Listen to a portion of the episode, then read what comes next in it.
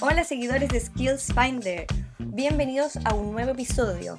En la entrevista de hoy les traigo a Alejandro Salaquet, un hombre casado con tres hijos, ingeniero comercial, músico, carpintero, luthier y yo además agregaría actor de musicales. La entrevista de hoy está muy interesante, los invito a escucharla con mucha atención porque Alejandro trae un mensaje muy poderoso con respecto al dejar un legado y poder plasmar de manera concreta lo que a nosotros nos apasiona.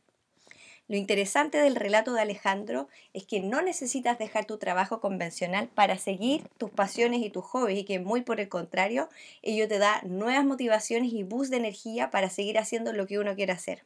Sin más, los dejo con Alejandro. Alejandro Salaquet, un honor estar contigo en tu casa. No nos conocíamos de antes, pero te agradezco mucho que me des la oportunidad de tener esta entrevista contigo. Muchas gracias a ti, porque feliz de, de poder compartir las cosas que nos lo hacen feliz. Bueno, Alejandro, yo te pedí tener esta reunión hoy día para que me contaras un poco de tus pasiones, estos hobbies que has hecho a lo largo de tu vida y sobre todo junto con un trabajo convencional, digámoslo así. Y me encantaría saber primero cómo empezaron estas pasiones, estos hobbies. No quiero enunciarlas yo, cuéntame tú porque sospecho que hay más de los que yo creo. Sí, hay más de los que, y hay más de los que puedo hacer. Sí, para contarte un poco, primero yo soy una persona común y corriente, digamos, soy ingeniero comercial, trabajo en Coca-Cola Andina, soy papá de tres hijos, casado hace casi 20 años. Soy una persona súper común y corriente, digamos. Sí, he sido una persona siempre muy motivada, siempre muy, muy apasionada por las cosas que me gustan. En mi familia también era muy era muy de... Cada uno tenía su pasión, mi papá la música, mi mamá, no sé, las lanas, los bordados, qué sé yo, entonces era como, como bien de que te gusta algo, lo desarrolláis. Yo siempre toqué guitarra, no me acuerdo no haber sabido tocar guitarra. Y le copié seguramente a un tío que tocaba guitarra y empecé a tocar guitarra. Toqué guitarra acústica hasta, no sé, en el colegio. Después de, un cierto tiempo apareció, eh, mi hermana se le compraron un pianito chico y yo dije, esta cuestión me encantó, un pianito de 10 teclas. Eh, mamá, yo quiero un piano, compramos un piano, empecé a tocar piano. Y caché como que, que, ah, parece que puedo aprender instrumentos. Porque tampoco nunca tuve clase. Era tan como motivado que le buscaba hasta que lo encontraba. Aprendí a tocar guitarra y aprendí a tocar piano. Yo sentí un impulso a, a cómo poder hacer música, la verdad. Era más que tocar guitarra, más que cantar, porque la verdad que siempre canté, siempre tocaba guitarra empecé a tocar piano, pero la verdad lo que había detrás era, yo quiero poder hacer música. No necesariamente componer, pero hacer música, producir algo que, que fuera nuevo. En esa búsqueda fue que fui cachando que, ah, mira, pude aprender a tocar piano decentemente solo, entonces voy a aprender a tocar bajo, entonces voy a aprender a tocar batería. Y la verdad que ya le perdí miedo a los instrumentos. Cuando tú me decís qué instrumento tocáis, después de media hora Cualquiera. Dame, dame, tiempo, dime en cuánto tiempo puedo tocar. Pero como decís tú, eso es una de mis pasiones, probablemente la más. Y yo creo que aquí la pregunta que viene es, ¿y no pensaste en ser músico, dedicarte a esto profesionalmente? Sí, por supuesto. Sí, pero, pero también yo me di cuenta más o menos chico y mi papá me había ayudado, yo me diera cuenta, me había ayudado a que si eres músico profesional, no iba a tener, no vaya a ganar mucha plata, para ser bien práctico, no vaya a ganar mucha plata. Y además, los músicos que ganan plata se dedican poco a hacer música, se dedican mucho al negocio de la música. Mm. Entonces yo pensando en eso decía, ¿sabes qué? Si voy a estar igual trabajando en una oficina, eh, administrando músicos o qué sé yo, la verdad es que es lo mismo que ser ingeniero comercial. Y lo otro que me ayudó a salirme de eso es, oye, si voy a ser músico igual, me da lo mismo lo que estudio, yo músico voy a ser. Ajá, o sea, eso lo supiste siempre. Eso, es que yo siempre dije, la verdad que ahora me atrevo a decir, ¿cachai? Soy músico. Porque yo nunca estudié nada de música, entonces me da como pudor decir soy músico. Pero hago música, entonces soy músico. ¿Para qué voy a, someter mi vida a un estrés económico, laboral, o un desbalance a lo mejor, si la verdad que puedo ser músico igual? Y puedo tener una carrera, y puedo... Y además que yo tengo intereses, tengo más intereses que la música. La música es el más fuerte, pero tengo muchos intereses. A ver, cuéntame esos otros intereses. Ya, más. Después de eso, tú, ya un poco más grande, como digo, aprendí a tocar instrumentos, qué sé yo, aprendí después, me metí en el mundo de la música de verdad, cuando dije, y eso me pasó a los, como a los 35 años, te contaba, me, vino la crisis de, los 40, que me vino un poco adelantada, y dije, fantástico, sabes que llevo 35 años, puedo tocar lo que quiero, al menos en tres instrumentos puedo tocar lo que quiero, pero la verdad que si me muero mañana, no quedó nada. No hay legado alguno, no hay nada, está bien, hay gente que me escuchó, que le gustó, que pero ¿dónde, ¿dónde veo eso? No estaba en ninguna parte. Eso fue como un choque en mi mente que dije, no puede ser que en mi vida yo todo lo que hice no quede nada. Y, es, y ese fue el impulso, ese junto con, alguien me dijo también, yo siempre, siempre me decían, pero oye, pero ¿cómo si tocáis todo? ¿Cómo no componís? ¿Cómo no hacéis canciones? ¿Cómo no hacéis música? yo sí, pero es que mira, sabéis que me gustan tanto los Bills y escucho las canciones de los Bills y nunca va a ser tan buena canción mía como esa. Y alguien me dijo, obvio, obvio que no va a ser tan buena como los Beatles, si los Beatles son uno, ¿cachai? Pero eso no significa que tú no puedas hacer algo lindo. Entre eso y, y, el, y esta como, como angustia de no dejar un legado, dije, compadre, voy a ponerme a hacer música. Chao, al que le gusta bien, al que no le gusta bien, a mí me encanta. Y ahí, me,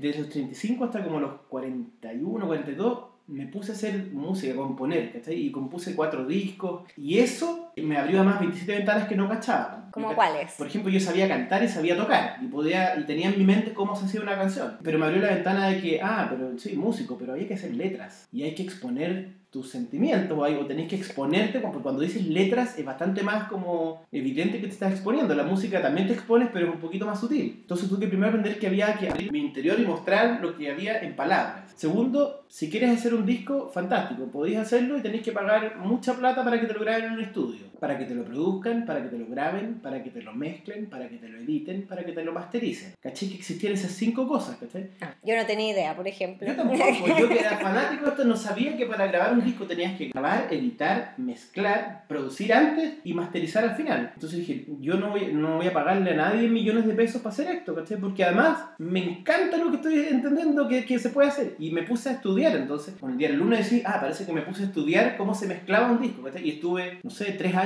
estudiando mezcla. Pero estudiando en, un curso formal. No, leyendo, leyendo, viendo videos, eh, leyendo mucho. Yo que siempre decía, a mí no me gusta leer, la verdad que me di cuenta que me encanta leer lo que me gusta leer. Cuando te interesa, lees. Otra cosa que aprendí es, sabéis que todo este mundo está en inglés. Y yo hablaba inglés decente, pero tuve que leer tanto, tanto, tanto en inglés que la verdad que después, hoy día leo en inglés y no me doy cuenta que estoy leyendo en inglés. Por ejemplo, ¿cachai? Una habilidad que, que nunca pensé que tuve que... una externalidad positiva. tuve que desarrollar que tenía que leer en inglés rápido porque necesitaba aprender muchas cosas. Me dediqué, no sé, dos o tres años a entender la grabación, a entender la mezcla, a entender la, la edición, la masterización. Tú, si tú escucháis mis discos, tú ves el primer disco se escucha ahí, Claro, uno dice, tu en su casa se escucha bien, sí, pero el cuarto se escucha mil veces mejor que el primero. Y todavía se escucha mil veces peor que los álbumes profesionales, donde hay gente que, que se dedica a eso. Pero yo sigo aprendiendo todos los días. Además de eso, y como esto, esto es como por lateralmente, mi papá era muy maestro, muy, muy, muy carpintero, muy de máquinas, tenía un taller increíble en mi casa. Y a mí siempre me quedó ese bicho como que yo tenía habilidad con las manos. Y de repente, justo en esta misma época también, porque esto es como un, es como un brote de, tú decís, ¿sabes que a los 35 años no tengo legado, no estoy dejando nada hecho, yo quiero hacer cosas. Y entonces dije, ¿sabes qué? Si tengo habilidad en las manos voy a empezar a usar eso. Y empecé a, a comprarme herramientas básicas, ¿cachai? Como un serruchito, una maderita, un palito ordinario. Y empecé a hacer cositas básicas. Así como tallar un monito. Pero súper básico, más básica. Ah, no, te mostré después. En la cocina se, se, me ocurrió que había un muro que era horrible, entonces se me ocurrió ponerle unos azulejos bonitos, listo. Y aprendí a poner azulejos y después de eso le falta una mesa, entonces voy a hacer una mesita con unos palos ordinarios, que hoy día ya la destruí esa mesa, obviamente. Porque sí me pasó que, que empezáis a aprender y empezáis a aprender rápido y empezáis a avanzar y empezáis a entender que el serruchito que te compraste ya no es, ahora necesitáis una sierra circular de no sé qué cosa, y, en ese, y todo esto en el mismo proceso de la música. Ah, fueron procesos paralelos. Paralelos, claro. Y viendo miles de videos y leyendo y cuáles herramientas que hay que tener y cómo se usan y cuáles son los riesgos, qué sé yo. Entonces también en paralelo de eso fui aprendiendo cómo se usan las las herramientas, los materiales, cuáles son las maderas, entender que la madera, por ejemplo, hay que importarla porque en Chile lamentablemente no hay maderas buenas para muebles. Uno piensa que en Chile hay maderas bacanas, maderas bacanas, lindas, pero no hay maderas para muebles. Pero eso todo se aprende como viendo videos, leyendo, viendo los gallos que realmente saben. Bueno, y, y además, en, en, mi subconsciente, sabiendo que yo lo que quería era hacerme una guitarra. Eso es lo que quería. Y dije, ¿sabes que El camino, parece subconscientemente, dije, el camino es aprender a usar las herramientas, apréndelo con muebles, que es lo más fácil dentro de todo, es mucho más fácil que hacer una guitarra. Y cuando ya terminé de hacer muebles, dije, ya, me voy a tirar y me voy a hacer una guitarra. Vamos a buscar en internet. Internet, internet también permite que esto pase. Sin internet esto sería súper difícil. Claro, aparte queríamos una guitarra funcional, una guitarra decorativa. Sí, además que yo ya tenía muchas guitarras, ¿cachai? Cuando yo me hice mi primera guitarra ya tenía 10 guitarras y ricas, ¿cachai? Entonces el desafío era, hazte una guitarra más rica que eso. Eh, y de nuevo, a investigar, a leer, a ver videos, eh, descubrí un curso, un curso en, YouTube, un gallo que explicaba, pero explicaba realmente los detalles de, cada... Y entonces me tiré nomás. Y hice una guitarra y después de dos meses la había hecho y hasta mis amigos me decían... ¿Dos meses te demoraste en hacer la guitarra? La primera, la primera. Y me demoré dos meses porque calculé mal los timings de cuánto se demoraban llegar a algunas partes. Estabas trabajando todavía aquí, ¿no? Yo siempre trabajando. O sea, nunca dejaste de tu trabajo formal en Andina. No, yo diría nunca dejes tu trabajo porque la verdad verdad que, déjame hacer un paréntesis, esto Sí. es súper importante, creo yo, para mí.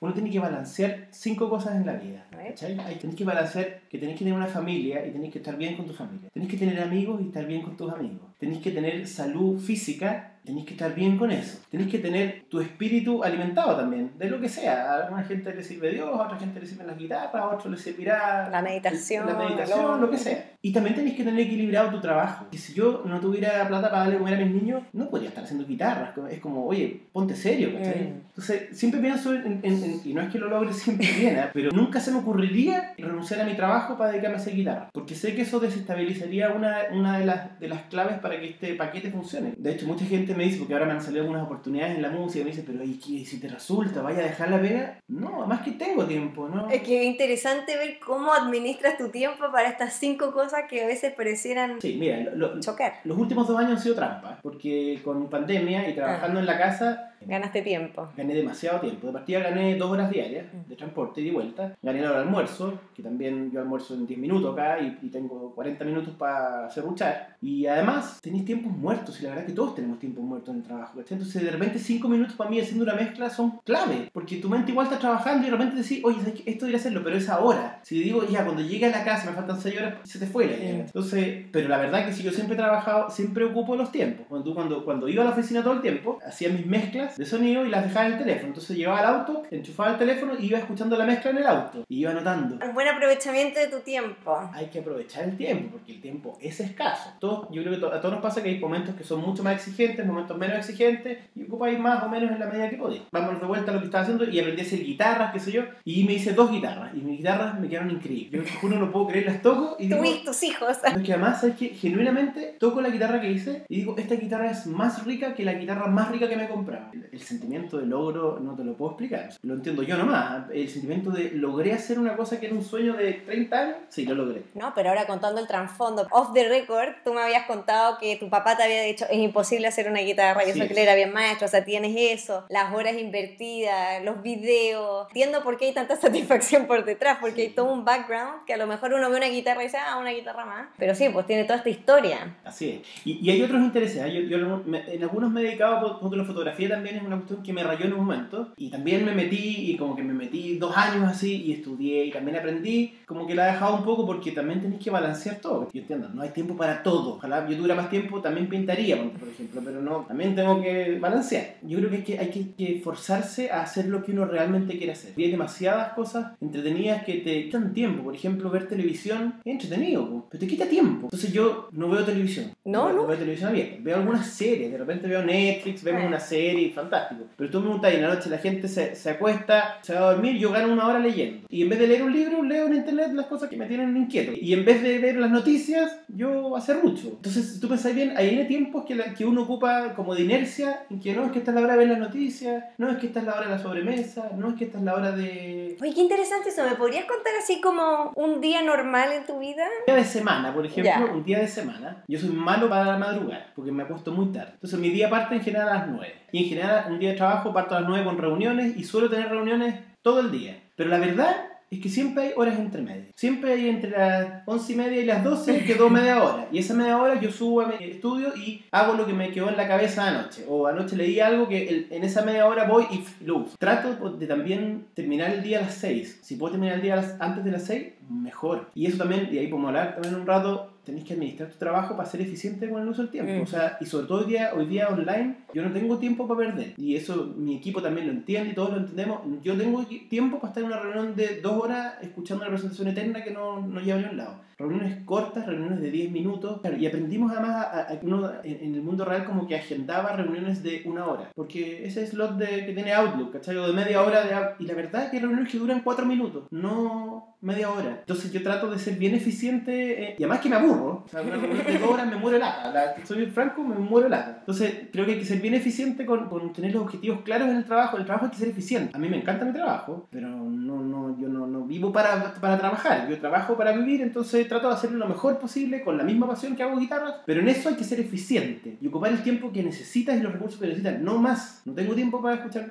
presentaciones de tres horas, ni yo hablarle tres horas a nadie, que a quién le voy a dar la lata tres horas. Entonces eso creo que es parte de cómo sale el tiempo. Ahora esto es trampa, porque con pandemia estáis en la casa, tenéis más tiempo que antes. Entonces el día yo trato de terminar, como digo, a las 6 o antes de las 6. ¿Cómo tus breaks al final? ¿El break de café, el break de Instagram? Por ejemplo, yo no tomo café. Ah, tampoco. No tomo- Pero tomas Coca-Cola. Tomo Coca-Cola, pero no tomo café como instancia o no fumo. Entonces mi tiempo libre, que todos tenemos tiempo libre, lo ocupo en lo que a mí me apasiona. Que no digo que sea lo que haya que hacer, ¿eh? es lo que a mí me, me apasiona. Hay gente que le apasiona las relaciones sociales, en ese tiempo llama a un amigo, fantástico. Ocupo esos tiempos para eso. Entonces te trato de terminar siempre a las 6 a más tardar. Y a las 6 el día empieza. Y me pasó en, en algunos periodos de, de trabajo y tú dices, y a las 6 llego a mi casa muerto, echarme y a esperar a que se acabe el día. Después de 85 años dije, ni muerto, el día empieza a las 6 de la tarde. Obviamente tratáis de estar con los niños, hacer alguna cuestión en que, esté- en que estén involucrados ellos, de repente salimos a andar en bicicleta o salimos, a, ahora estamos jugando pádel, lo que sea. Eso es parte de balancear la familia, también tenéis que Sí. dedicar tiempo a eso, consciente. Siempre comemos juntos, qué sé yo, y después de comida los niños hacen sus cosas y yo al tiro a hacer algo, o a grabar, o a mezclar, o a pensar, o a leer, o lo que sea. De repente después veo con mi señora, vemos una serie, ponme tú, de 10 a 10 y media, o de 10 a 11, mi señora se duerme temprano, y a las 11 de nuevo digo, listo, a las 11 es mediodía, me quedan 3 horas de, de cosas. Ah, bueno, es que ahí cuando tú te activas, está claro, eres como más búho. Yo, y por eso soy malo para madrugar, porque yo funciono de noche. Entonces, a las 11 de la noche, 10, 11 de la noche, casi todos los días, yo o me pongo a leer algún tema que me tiene Inquieto. o subo a, a- a mi estudio, mi estudio es con audífono, entonces yo puedo tocar y no molesto a nadie. Y yo ocupo ese tiempo, ¿cachai? Yo ocupo de las 11 hasta la 1, todos los días, siempre lo ocupo eso. Nunca me acuesto antes de la 1. Y hay veces, cuando estoy metido en algún proyecto muy entretenido, o cuando estoy sin los niños porque están en el campo, qué sé yo, se me borra cuál es la noche. Entonces empiezo, como me pasa mucho en enero, porque mi señora se va, se va al campo con los niños y estoy solo. Nadie me, nadie me, me marca una rutina. Entonces termino de trabajar a las 6 y subo al estudio a grabar y de repente me doy cuenta de que algo me pasa. Ah, uh, estoy muerto de hambre. ¿Qué hora es eso? Las 5 de la mañana. No he desde las 6 de la tarde. Porque realmente me traga. Estás como en un flow. Es, es eso, es- es- sí, suena, pero sí, es un flow. Y claro, la rutina diaria cuando estamos con toda la familia me ayuda como a ordenarlo. Todos necesitamos dormir, que no puedo dormir hasta las 5 de la mañana. Aunque podría, tengo cosas para hacer hasta las 5 de la mañana. Pero bueno, el, el punto es, yo creo que uno tiene tiempo, siempre. Lo que pasa es que tienes que ocuparlo conscientemente en lo que quieres ocuparlo. Porque es muy fácil distraerse. Claro. Ese uso consciente entonces del tiempo empezó después de tu crisis de los 35, ¿no? Yo diría que sí. Siempre fui bueno para trasnochar y siempre hacía cosas de noche porque de noche como que me fluía más esto. Pero yo creo que ido eh, como que tomando conciencia de usar el tiempo conscientemente en lo que realmente quiero. Porque si no te pasa que pasaron 10 años y no hice lo que quería, ¿por qué? Porque no tenía tiempo. No, pues yo no quiero, no quiero sentir eso. Mm. Quiero sentir que logré lo mejor que podía lograr. Tu legado. Claro, y yo digo mi legado, la verdad, si mis discos los voy a escuchar yo y nadie más, probablemente da lo mismo. Pero siento que logré dejar algo, algo que lo- logré dejar en, plasmado en algo real eh, lo que a mí me apasionaba. Perfecto. Siento que es un ave fénix, si quieres, ¿no? De los 35 en adelante. ¿Y tú viste que hubo cambios en cómo hacías tu trabajo más formal o más convencional? De todas maneras, esto también se cruza probablemente con que, con que a los 35 años más o menos, tú ya profesionalmente estás mucho más seguro, más, Más ya- consolidado. más consolidado y además entendiste que la clave del trabajo es tener un buen equipo. Trabajo, o sea, no, no es lo que tú haces, es lo que logras hacer con un equipo. Y también eso se me juntó con, con esa seguridad, con empezar a confiar mucho más en tu equipo y entonces hacer un, hacer un trabajo que es mucho más productivo, porque la suma es mucho más que, que la suma de las partes, ¿no es cierto? Es una multiplicación lo que se logra. Y yo creo que en esa edad también pasa eso, que tú lográis consolidarte, lográis armar equipos que son mucho más productivos y por lo tanto empiezas a trabajar menos. Así de simple. Trabajar menos pero mucho más eficientemente. Tienes más output que antes pero con menos inversión, menos gasto de tiempo. Y tu tiempo lo empezáis a, a dedicar a, otras cosas. Ya antes tú te tenías que planillar o analizar y después te empezáis a entender, ¿sabes que lo que tengo que hacer es desarrollar equipos, desarrollar gente, entregarle a la compañía gente que sea capaz de producir resultados sorprendentes. A eso te dedicáis. Y eso, eso es menos tiempo. Es menos tiempo que estar planillando. Planillando tenéis que masacrar datos. En esto yo creo que ese, ese es un cambio que también te, te libera tiempos y vas entendiendo que la verdad que tu, tu función, y, por, y porque en esa edad todo nos pasa, tu función es liderar equipos, construir construir equipos, desarrollar equipos, y eso es menos, es menos intensivo en tiempo, creo yo. También hablaste de las puertas que se te fueron abriendo a medida que te fuiste metiendo en el mundo, bueno, la música, de hacer tu guitarra, etc. ¿No, ¿no viste como otros spillover effects sobre tu trabajo o tu relación con otros que te dijeran, oye, te vemos más contento, te vemos más energético? O sea, eso lo dice todo- me lo dice todo el mundo. Desde, ¿Ah, sí? desde esa edad todo el mundo me dice que yo cambié porque yo era una persona bien introvertida y como, como estaba en este mundo, yo tenía todo este mundo en mi cabeza y cuando el mundo empezó a salir, como que se empieza a entender el personaje, porque ¿cachai? Este gallo tan callado, tan como para adentro, claro, pero estaba lleno de cosas. Entonces sí, me han dicho mucho y además yo creo que me vino un shock de energía, ¿cachai? Cuando empecé a, a conseguir cosas, cuando empezáis a tener logros, te empezáis a retroalimentar y eso te carga de energía. Con la creatividad está como muy sobrevalorada, diría yo. Me, me pasó esto, lo, lo vi en un seminario una vez cuando eh, fui a un seminario donde exponía la directora creativa del Cirque du Soleil, una persona que era realmente creativa. Y habló de creatividad. Y la verdad que las claves de ella eh, eh, no es la creatividad, no es como yo me siento y espero que una, que una musa me posea y me inspire. No, en mi caso no, ella también decía que no. Probablemente la creatividad está en estar mucho más abierto a explorar. Cuando partí componiendo mis canciones, me costaba mucho salir de, tres- de los tres acordes que tocaba siempre. Y to- hacía siempre la misma canción. Y me decía, pero ¿cómo no soy capaz de salir? Y tengo que empezar a explorar, a probar. Porque la verdad es que si no pruebo, no me voy a dar cuenta si funciona o no funciona. Eh, la señora Cirque decía, por ejemplo, eh, porque alguien le preguntó, ya, pero fantástico lo que usted dice, pero ¿cómo no puede ser más creativo? Súper simple, dijo, no coma nunca en el mismo restaurante, no pida nunca el mismo plato, no se ponga nunca la misma ropa, no vaya nunca por la misma calle al trabajo. Y eso tiene que ver con explorar el mundo, Mm. estar abierto a explorarlo. Qué buen dato, porque siempre es como una invitación a think outside of the box, ¿no? Es como que en todas las puestos de trabajo te piden eso y uno dice, ¿cómo pienso fuera de la caja? ¿Cuál es la técnica? Claro. Claro, pero no puede forzarse, porque eh, en ese explorar te das cuenta de otras cosas. Me llamó la atención, no se vaya nunca por el mismo camino a la oficina. Y tú decís, pero eso es absurdo, ya encontré cuál es el mejor camino. Ya, pero haz, haz- el esfuerzo, cámbiate de camino y demórate cinco minutos más. Sí, pero te vas a dar cuenta que pasaste por un negocio que no habías visto y que te abrió la cabeza de que, ah, está pasando esto. este. El solo explorar te da la capacidad de, de encontrar más alternativas. Y al final la creatividad es eso, es tener un set más grande de alternativas para poder elegir. Bueno, y también esa disposición a, porque si me voy a dar una vuelta de cinco minutos más larga, escuchado porque me estoy demorando. Es abrir la mente. Es abrir la mente, estar dispuesto a recibir y ver qué hago con eso. es un yes mindset. Y no es ser un yes man, no es decirle a todo que sí, pero es tener la mente abierta a, ¿sabes qué? Primero, te- antes que nada te digo sí. Después si no me gusta, no. O si no encontré este camino que era malo, bueno, me voy por... Pero di que sí al principio, porque si no pruebas, eh, no sabes y no puedes salir de la caja. Qué buena. Yo, yo querría pasar como al último tema que quería tocar contigo, que es tu recomendación a, a quienes nos están escuchando hoy. Eso, recomendaciones en general. Sí, no, no recomendaría a nadie que siguiera.